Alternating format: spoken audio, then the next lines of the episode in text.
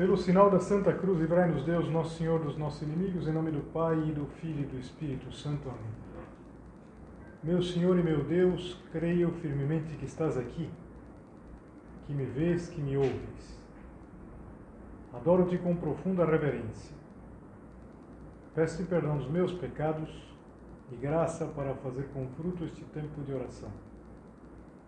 Minha Mãe Imaculada, São José, meu Pai e Senhor, meu anjo da guarda, intercedei por mim.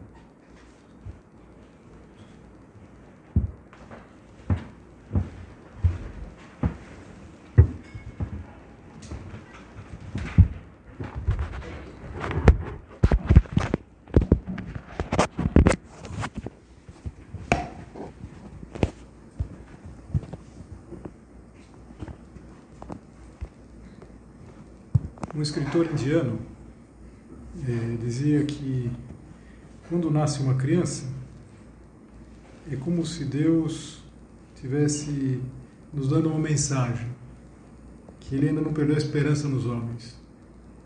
De fato é assim. Uma criança, sempre que a gente vê uma criança, é como se se renovasse em nós a esperança de que o mundo ainda tem jeito. É, com esses daqui não tem jeito, com os adultos não tem jeito e mas uma criança sempre é uma esperança. E talvez essa ideia, que vem de um, homem que não era cristão, é, nos sirva para pensar por que a celebração do Natal nos enche de alegria. Porque dentro de uns dias, nesse mês, nós vamos é, celebrar um menino, um menino que nasce, um menino com M maiúsculo, e que nos renova a esperança. É como se renovasse essa esperança de que o mundo ainda tem jeito. E esse menino, Jesus Cristo, anos mais tarde, ele inclusive vai pedir que nós nos façamos pequenos para entender a sua mensagem. Interessante isso. Se não vos converterdes e vos tornardes como criancinhas, não entrareis no reino dos céus. E a gente sabe que esse tema da infância espiritual não tem nada de, de ser, se fazer infantilizado. Seria uma aberração que uma pessoa adulta tivesse comportamentos de criança. Mas na simplicidade, sobretudo nessa esperança, como é importante que nós nos façamos pequenos. Como é, talvez, esse ponto de partida da nossa preparação para o Natal. Queria de verdade fazermos-nos pequenos, porque é como que a condição para participar com o fruto do Natal. Aquilo que Jesus Cristo disse: se não vos converterdes, se não mudarem, se vocês não se fizerem crianças, insisto, não significa ser ingênuo, não significa ser irresponsável, significa ver as coisas desde uma perspectiva da simplicidade, dessa esperança que nos traz o Natal. nesse sentido, tem um ponto do livro Caminho que acho que é especialmente interessante. É aquele ponto 557, que o nosso padre diz assim: Devoção de Natal. Não sorrio quando te vejo fazer as montanhas de musgo do presépio e dispor as ingênuas figuras de barro em volta da gruta. Nunca me parecesse mais homem do que agora que parece uma criança. Como é um momento bonito na vida das famílias, na é verdade, quando os pequenos mesmo de idade e aqueles que querem se fazer pequenos montam o presépio. Como seria importante que nós, de alguma maneira, montássemos um presépio. Vale a pena montar um presépio fisicamente, ter um presépio na sua casa, mas além disso que nós entrássemos nessa nova maneira de olhar, de entender as coisas, de entender as coisas como Deus quer que nós vejamos, com o valor que as coisas têm. Na verdade, que passa o tempo. E a gente às vezes percebe que coisas que a gente dava um grande valor valem muito pouco. E depois, aquilo que no momento a gente não prestava atenção era o importante. Quando a gente olha com uma certa nostalgia, você pode dizer, bom, na sua idade você não é que tenha muita nostalgia, você ainda é muito nova, mas quando a gente olha para trás, quando a gente vê alguns momentos da vida da gente, a gente percebe que nem sempre nós estivemos à altura de perceber o valor, o que de fato era importante naquele momento. Então, agora que a gente se aproxima do Natal, vamos querer entender isso, vamos querer entender de uma maneira muito prática essas lições de Natal, essas lições que a gente capta, por exemplo, no presépio, que a gente capta na nossa meditação, nessas meditações que a gente pode, já desde agora, fazer o propósito de, de realizar. Claro. Às vezes até dentro do próprio presépio, tantas vezes. A gente pode fazer a nossa oração, claro que o melhor lugar sempre para nós fazermos a nossa é, meditação é um sacrário. Mas a gente pode fazer tantos, tantas vezes no nosso quarto e muitas vezes também nessa época, diante do presépio, se é possível, se tem uma certa tranquilidade é, onde está o presépio lá em casa, olhar para o presépio, olhar para o presépio e ter essa atitude que as crianças conseguem ter, de olhar e de reparar e de perceber e perguntar. As crianças perguntam muitas coisas. Quando se monta o presépio, a criança é, ela sempre quer encontrar um porquê nas coisas. Por que isso? Por que tem isso? Por que tem aquilo? E a gente pensa nesses presépios grandes, esses presépios que têm muitas peças e que têm uma razão de ser muito prática. Nosso Senhor Jesus Cristo ele quer se encarnar na nossa vida, na nossa vida de todos os dias, na nossa vida de gente grande, de gente grande que de certa maneira ainda não desistiu, não perdeu a esperança de conseguir entender essas lições mais simples.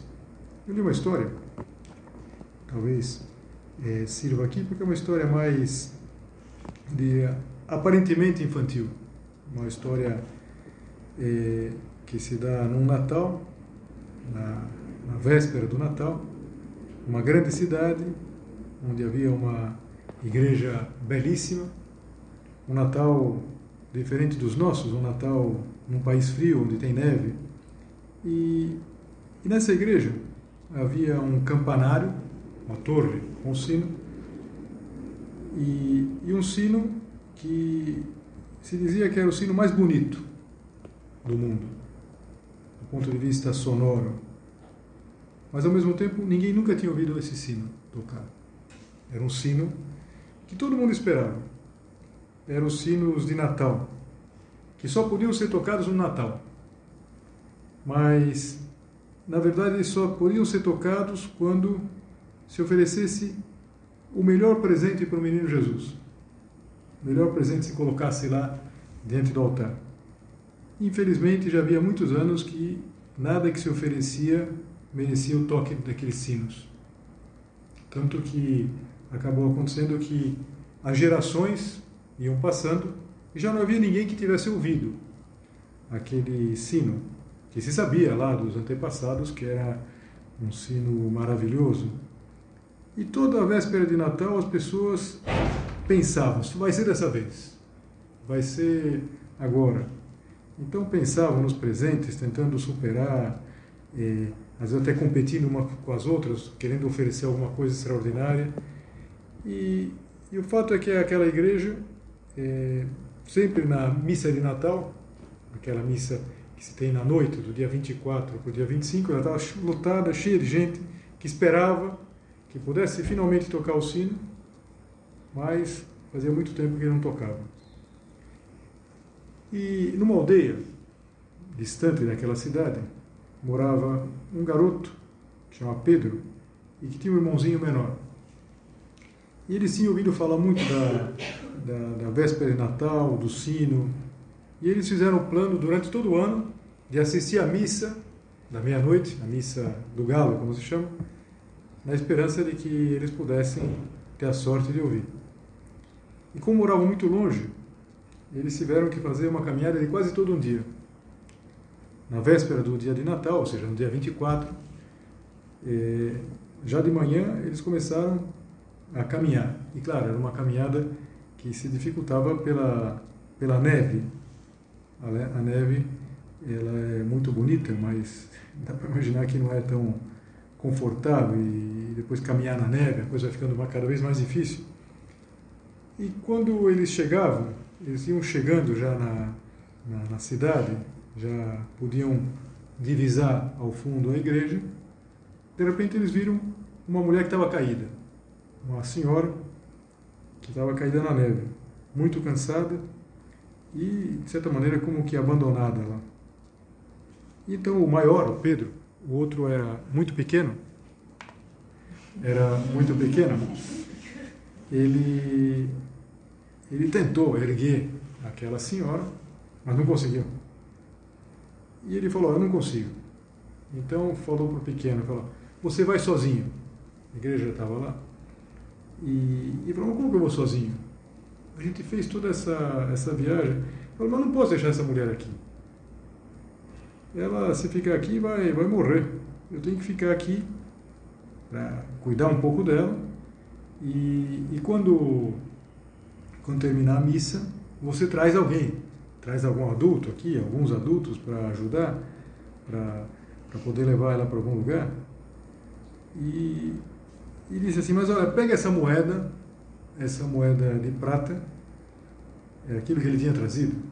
Talvez havia outros presentes mais espetaculares que as pessoas tinham preparado. Ele tinha trazido uma moeda. E coloca lá diante do altar. E agora se apressa, senão você perde a missa. E, e claro, o pequeno foi, deixou o irmão mais velho, mas aquele menino, era menino ainda, ele não pôde conter a decepção e começou a chorar. Mas ao mesmo tempo não queria deixar aquela mulher é, se sentir mal, então vamos lá, alguém vai chegar aqui. E o fato é que ele perdeu aquela oportunidade.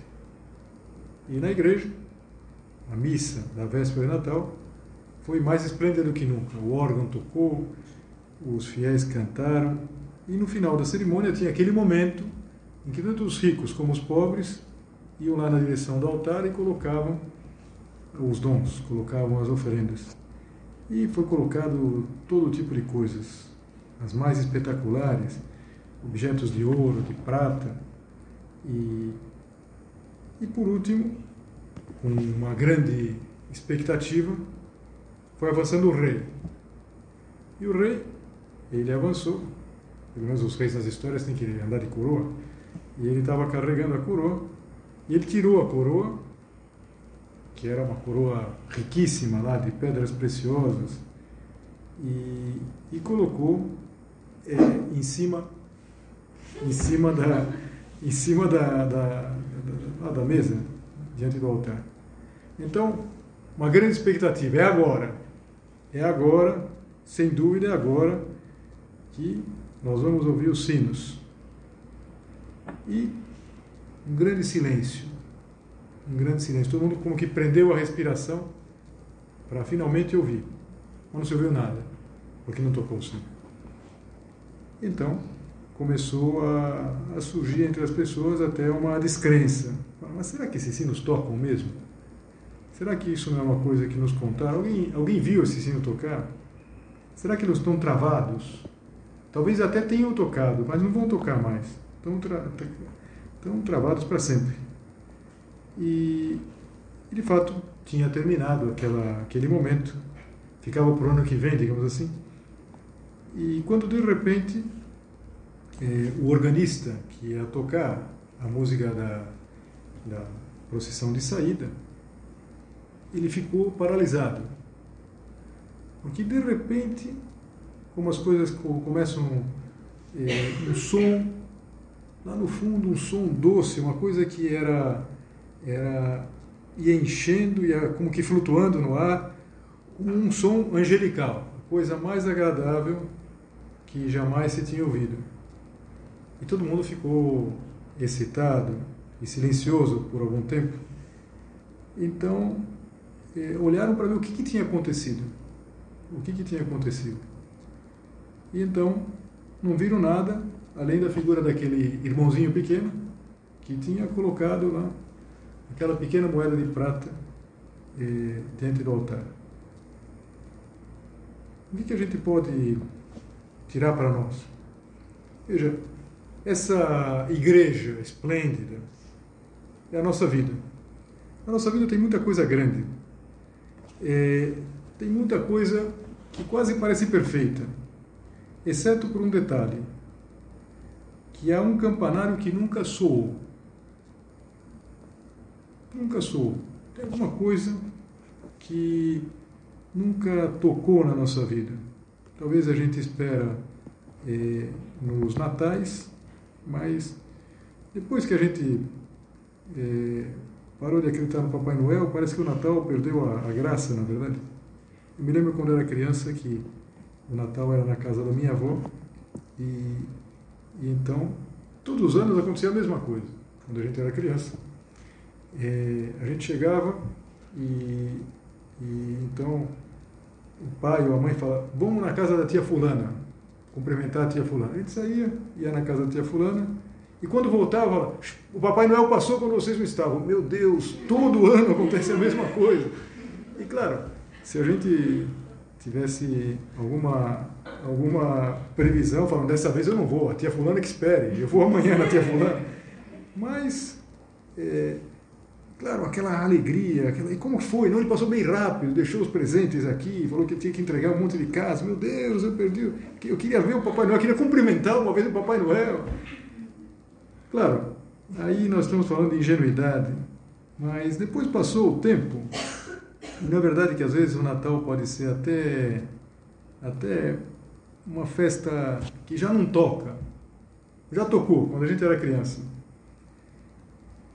então é importante que venha um menino fazer o sino soar de novo. Aquele sino que parece que ficou travado, que não tocava. É um menino com letra maiúscula, o menino. Esse é o sentido do Natal. Insisto, não, não se trata de, de sentimentalismos, não se trata de ingenuidade, porque foi o próprio Jesus que disse: nós temos que nos fazer crianças, nós temos que ter essa mentalidade de simplicidade, deixar de lado tudo aquilo que é, não serve, que não, não, tem, não tem valor, e entender o que tem valor diante de Deus, o que faz soar, faz soar o sino. Houve uma vez um homem bem mais velho, que era um mestre de Israel, chamado Nicodemos, ele foi conversar com Jesus. E, e Jesus Cristo falou para ele que era preciso nascer de novo. Foi ainda mais radical do que simplesmente se fazer uma criança. Era preciso nascer de novo. E, e o Nicodemos, com todo respeito, perguntou: Mas como pode um homem nascer sendo, sendo velho? Pode voltar a entrar no, no ventre da sua mãe e nascer de novo? A gente às vezes pensa em tudo isso, em se fazer crianças, em ter essa simplicidade para viver a alegria do Natal. Mas será que eu posso mudar? Será que eu posso mudar o rumo das coisas? Será que o sino do Natal pode tocar na minha vida? Será que eu posso voltar a entrar no ventre da minha mãe e nascer de novo? E Jesus respondeu para Nicodemos com algo que a gente pode aplicar ao próximo Natal. O que é nascido da carne é carne, e o que é nascido do espírito é espírito. O nosso Natal, ele só tem sentido quando ele é nascido do espírito. O otimismo sem Deus, o otimismo simplesmente é, na festa, não permanece. A alegria comercial não é alegria. O que é nascido da carne é carne.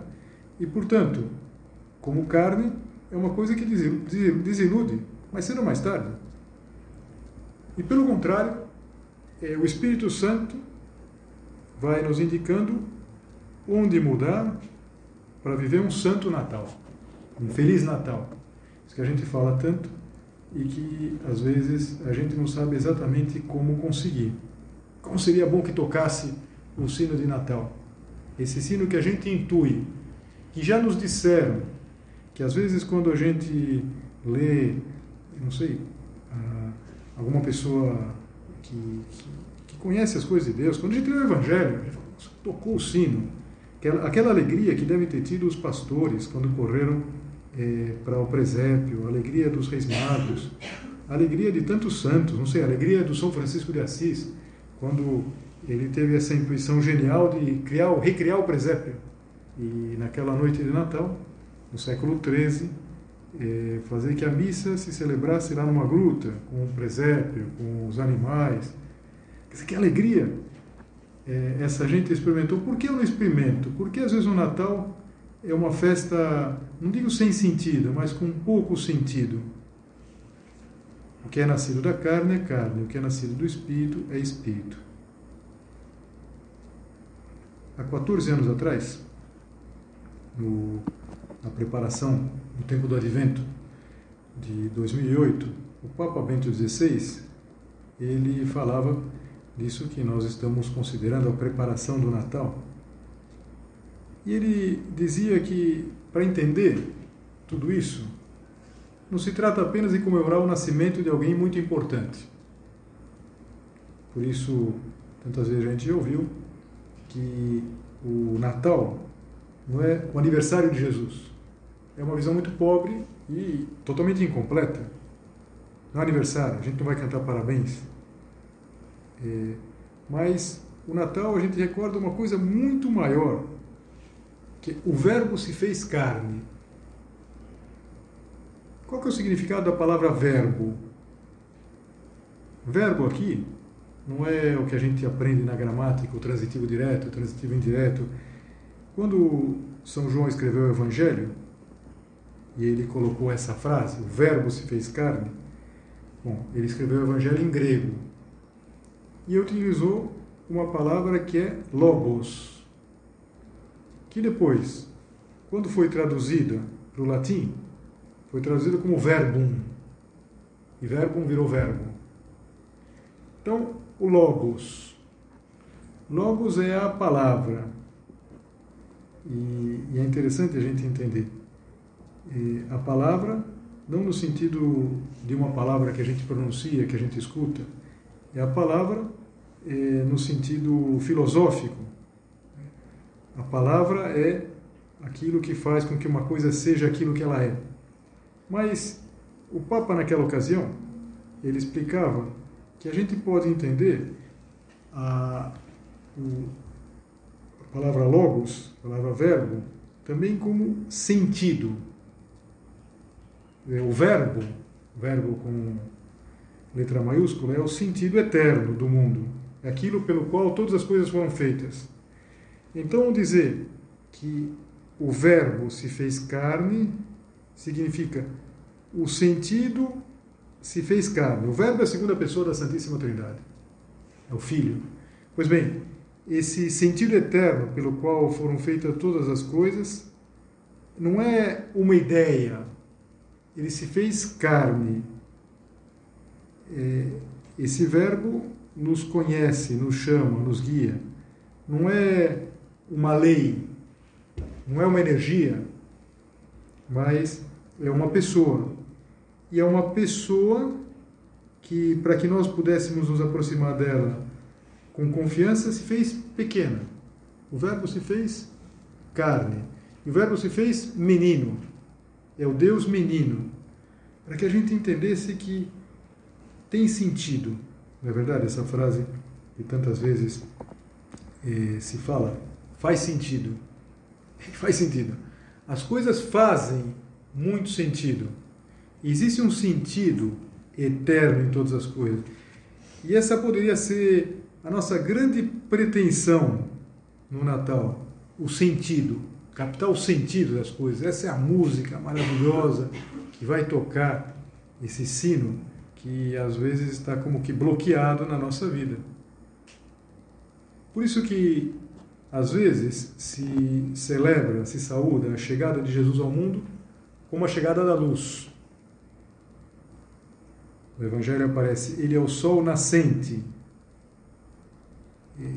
oriens, daí vem Oriente, o sol nascente que há de iluminar os que jazem nas trevas e na sombra da morte e dirigir os nossos passos no caminho da paz. Jesus é o sol que ilumina a nossa vida. E, e se nós queremos, todas as coisas têm sentido. Agora, se nós queremos que elas tenham sentido, nós temos que nos referir a Ele. E daí que vem a, a expressão orientação. O que é uma pessoa orientada? Uma pessoa que sabe para onde vai, porque sabe identificar o Oriente. Os antigos se eh, localizavam muito pelas, pelas estrelas. Aqui é o Oriente, o Sol nascente. E agora que nós vamos nos aproximando eh, do Natal, temos que pensar muito nessa ideia, que não é simplesmente um acontecimento. Celebrar um aniversário não é um aniversário. É muito mais, é que o Verbo se fez carne. A segunda pessoa da Santíssima Trindade, sem deixar de ser Deus, passou a ser verdadeiro homem. Igual a nós em tudo, menos no pecado. E, e para que nós entendêssemos, se fez igual absolutamente em tudo. Seguiu essa lei de ficar nove meses no ventre da sua mãe, como nós ficamos também, e depois vem ao mundo e vem como um menino. E quando a gente olha para aquele menino, o menino Jesus do presépio, não é só uma concessão a uma certa, eh, um certo sentimentalismo, mas é aquilo do início. Quer dizer, cada vez que nasce uma criança, se renova em nós a esperança de que o mundo tem jeito, que tem um sentido, que todas as coisas tenham sentido. E essa é a grande é, alegria do Natal. Veio para o que era seu, os seus não receberam. É a tristeza do primeiro Natal. A dificuldade do Natal, é, ela não está tanto na mensagem, porque é uma mensagem simples, a mensagem do Natal, tanto que as crianças entendem. As crianças entendem.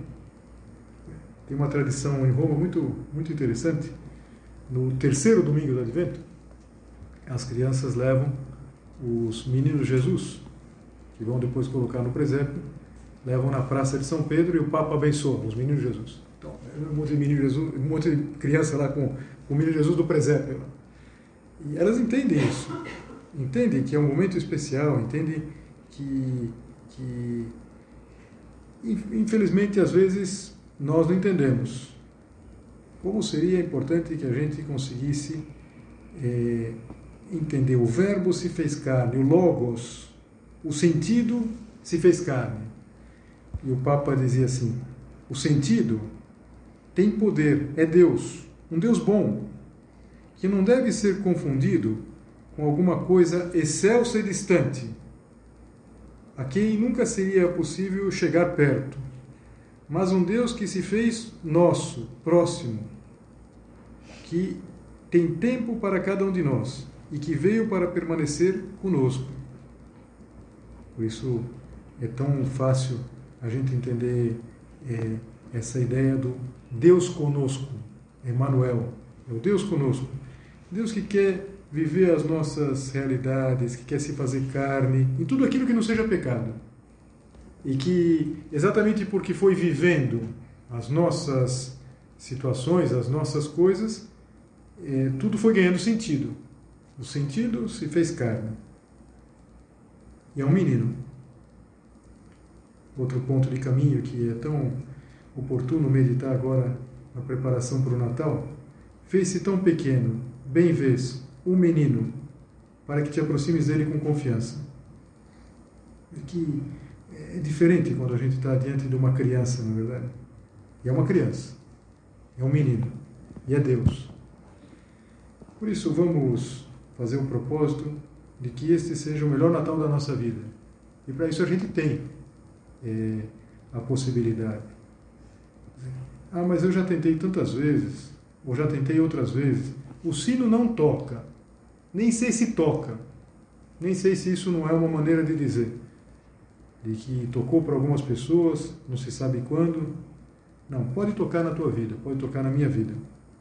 De alguma maneira, essa alegria ela também nos leva diretamente a Nossa Senhora. Nossa Senhora é causa da nossa alegria. Então, pedir a ela que nos ajude a, a fazer os propósitos pertinentes.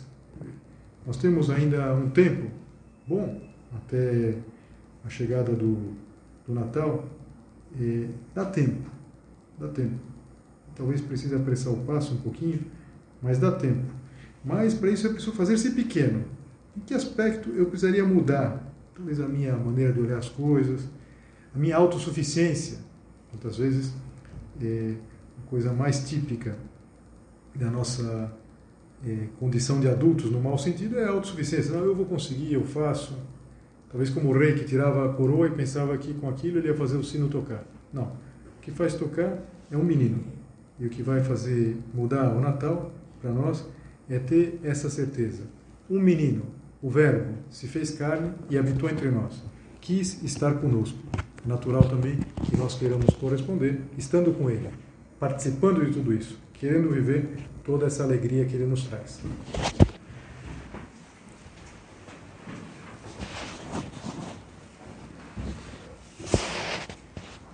Dou-te graças, meu Deus, pelos bons propósitos, afetos e inspirações que me comunicaste nesta meditação. Peço-te ajuda para os pôr em prática. Minha Mãe Imaculada, São José, meu Pai e Senhor, meu anjo da guarda, intercedei por mim.